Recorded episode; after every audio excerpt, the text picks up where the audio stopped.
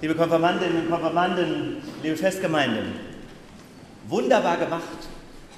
So heißt das Motto unserer Konfirmation in diesem Jahr. Wunderbar gemacht. Wunderbar gemacht, sagt der Mathelehrer, wenn er dir die Arbeit zurückgibt und total erstaunt ist, dass du die binomischen Formeln begriffen hast. Wunderbar gemacht, sagt der Fußballtrainer, weil dir ein Hattrick gelungen ist und du der neue Star der Mannschaft bist.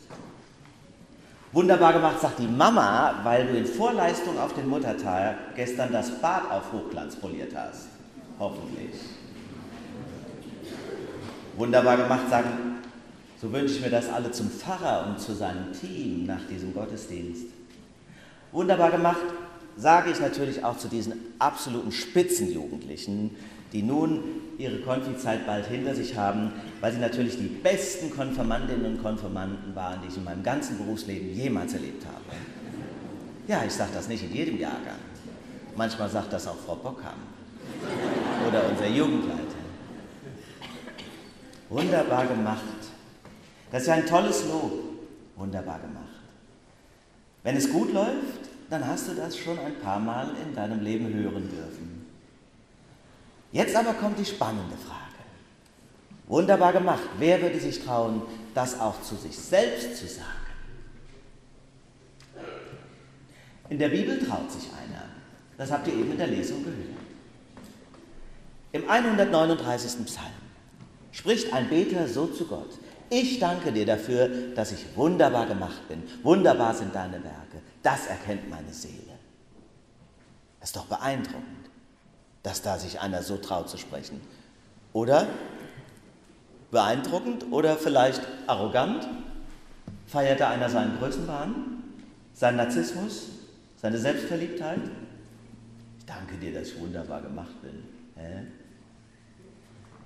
Theo Lingen hat das ja mal wunderbar auf die Schippe genommen in seinem alten Couplet. Theo Lingen.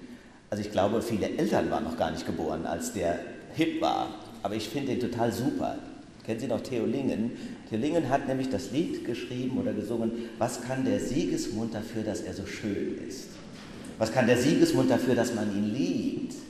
Die Leute tun, als ob die Schönheit ein Vergehen ist. Man soll doch froh sein, dass es so etwas Wunderschönes gibt. Habe ich oft gedacht, als ich mich im Spiegel betrachtet habe. Was soll denn jetzt dieses Lachen, bitte schön?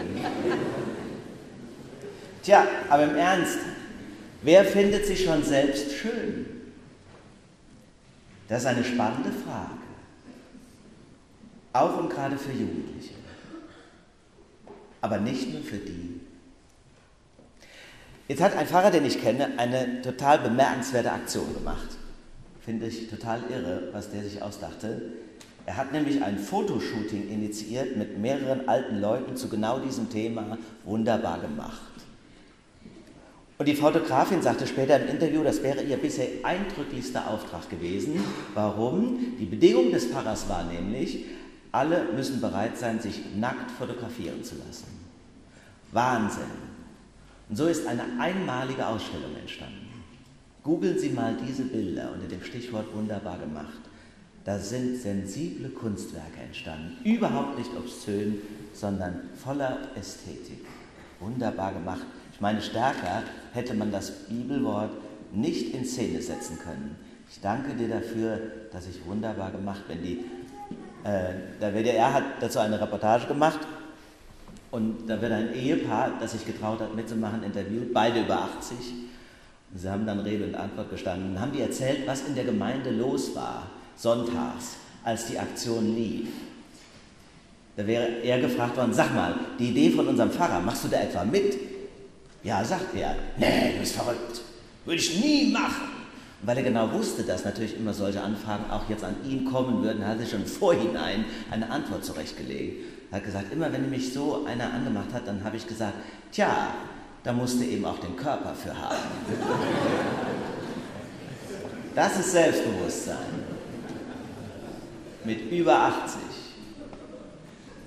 Aber mir wurde durch diese Aktionen, diese Ausstellung wunderbar gemacht, bewusst im Blick auf Gott, heißt das eben nicht perfekt sein.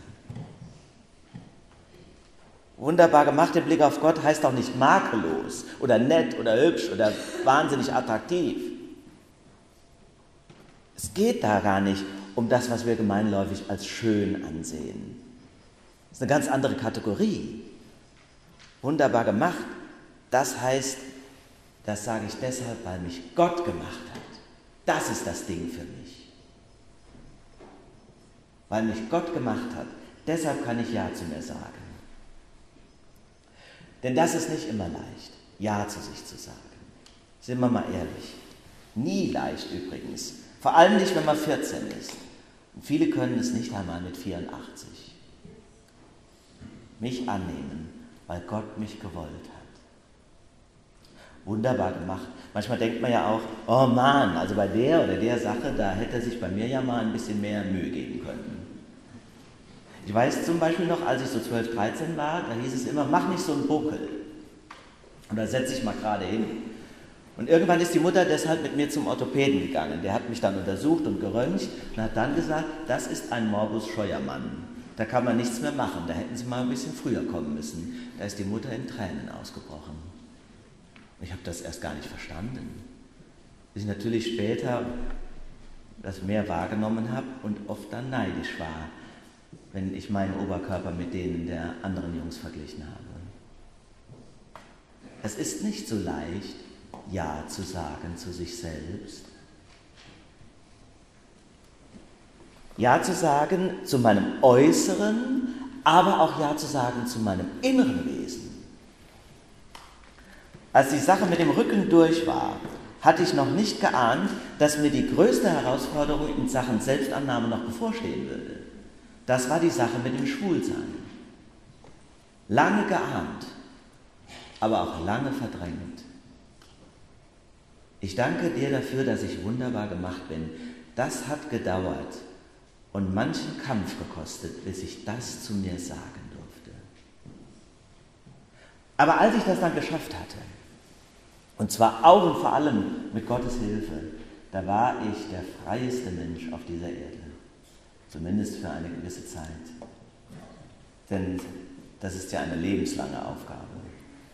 Sich selbst annehmen, Ja zu sagen zu mir. Damit bist du nie ganz fertig. Sich annehmen heißt übrigens auch nicht, dass das jetzt jemand falsch versteht, jede Kleinigkeit und jede Beklopptheit an sich wahnsinnig toll zu finden. Du musst und du sollst schon an dir arbeiten. Gegen einen Rundrücken hilft übrigens regelmäßiges Training im Fitnessstudio, sah später gar nicht mal so übel aus. Das heißt, will ich damit sagen, du musst und du sollst schon Dinge ändern an dir. Vor allem die Dinge ändern, die Gott dir ermöglicht, dass du sie ändern kannst. Aber es wird immer etwas bleiben, das kannst du nicht ändern. Das musst du dann ertragen und dann dazu stehen. Auch das und gerade das ist der Auftrag Gottes an dich. Deshalb, liebe Schwestern und Brüder, war der Glaube so wichtig für mich. Wenn ich alles allein hätte regeln können, dann hätte ich Gott nicht gebraucht. Aber weil ich wusste, dass Gott auf meiner Seite war, ja sogar für mich in Jesus Christus am Kreuz gelitten hat, deshalb wusste ich, selbst in Schwierigkeiten bist du nicht allein. Also so ein happy-clappy Gott, der hätte mich nie fasziniert. Aber dieser Jesus, der sich mutig auf die Seite der Ausgestoßenen und Verlachten stellte, der zog mich magisch an.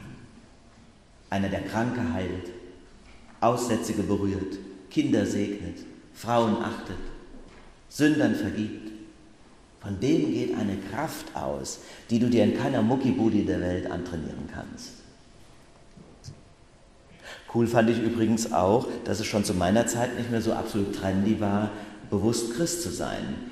Als ich mich anfing damit zu beschäftigen, dachte ich, oh, damit ist ja schnell was Besonderes. Ich vermute ja, weil das sicher noch sehr viel stärker geworden ist, dass man heute seine Eltern mit dem Satz, ich glaube an Gott, mehr schocken kann, als mit der Offenbarung, ich bin schwul. Also ich fürchte, wenn jemand ein halbes Jahr nach der Konfirmation beim Frühstück sagt, ach, heute habe ich mal Lust und gehe in die Kirche zum Pfarrer Bloch, dann kann es passieren, dass der Vater leichenblass das Frühstücksbrötchen sinken lässt und sagt, Junge, wenn du Probleme hast, dann red doch mit uns. Schock deine Eltern, geh in die Kirche, kann ich da nur sagen. Liebe Schwestern und Brüder, wer verstanden hat, dass sein Leben nicht den Eltern gehört und ihren Erwartungen, der wird sich aber früher oder später für Gott interessieren. Und er hat Glück, wenn er Menschen hatte, die ihn um diese Dimension des Lebens nicht betrogen haben. Er wird sich für Gott interessieren, weil er nämlich fragt, wo komme ich eigentlich her? Wer hat mich gemacht? Und wenn ich die Frage stelle, wo komme ich her, dann schließt sich auch automatisch die Frage an, und wo gehe ich hin? Und dann ist nebenbei auch schon gleich die Frage im Raum, was könnte denn der Sinn sein in der Zeit dazwischen? Der Sinn meines Lebens ist dann die Erkenntnis, er schöpft sich eben nicht darin, Bella Figura zu machen und den Erwartungen anderer zu entsprechen und sei es den Erwartungen der Eltern. Denn mit ihm, mit Gott entdecke ich seine Liebe und seinen Auftrag, den er mir gegeben hat. Und selbst wenn du das Abi schmeißt und eine Surfschule auf Ibiza aufmachst, kann das genau der Weg sein, den Gott für dich bestimmt hat. Aber im Falle des Falles, wenn er das vorhabt, nicht auf mich berufen. Achtet das Unscheinbare. Verlacht die Liebe nicht und bleibt eurem Glauben treu. In allen Einschränkungen eures Lebens. Aktuell wird millionenfach in den sozialen Netzwerken ein YouTube-Video gehypt, das einen Jungen zeigt, Ahmed, fünf Jahre alt, der zu Musik fröhlich tanzt. Und es rührt einen zu Tränen. Warum? Weil Ahmed nämlich in Kabul aufgewachsen ist und durch eine Landmine ein Bein verloren hat. Und dieses Video ist wohl entstanden, nachdem er vom Roten Kreuz eine Prothese bekommen hat und er sie zum ersten Mal anprobierte. Und so tanzt er mit dieser Prothese durch den Krankenhausflur. In eurem Leben, in unserem Leben geht es darum, den Auftrag zu erkennen. Wenn ich den ahne und erkannt habe, dann dafür zu kämpfen, dass ich ihn auch leben darf, mich das zu wagen und das Dritte ist dann mit all den Einschränkungen.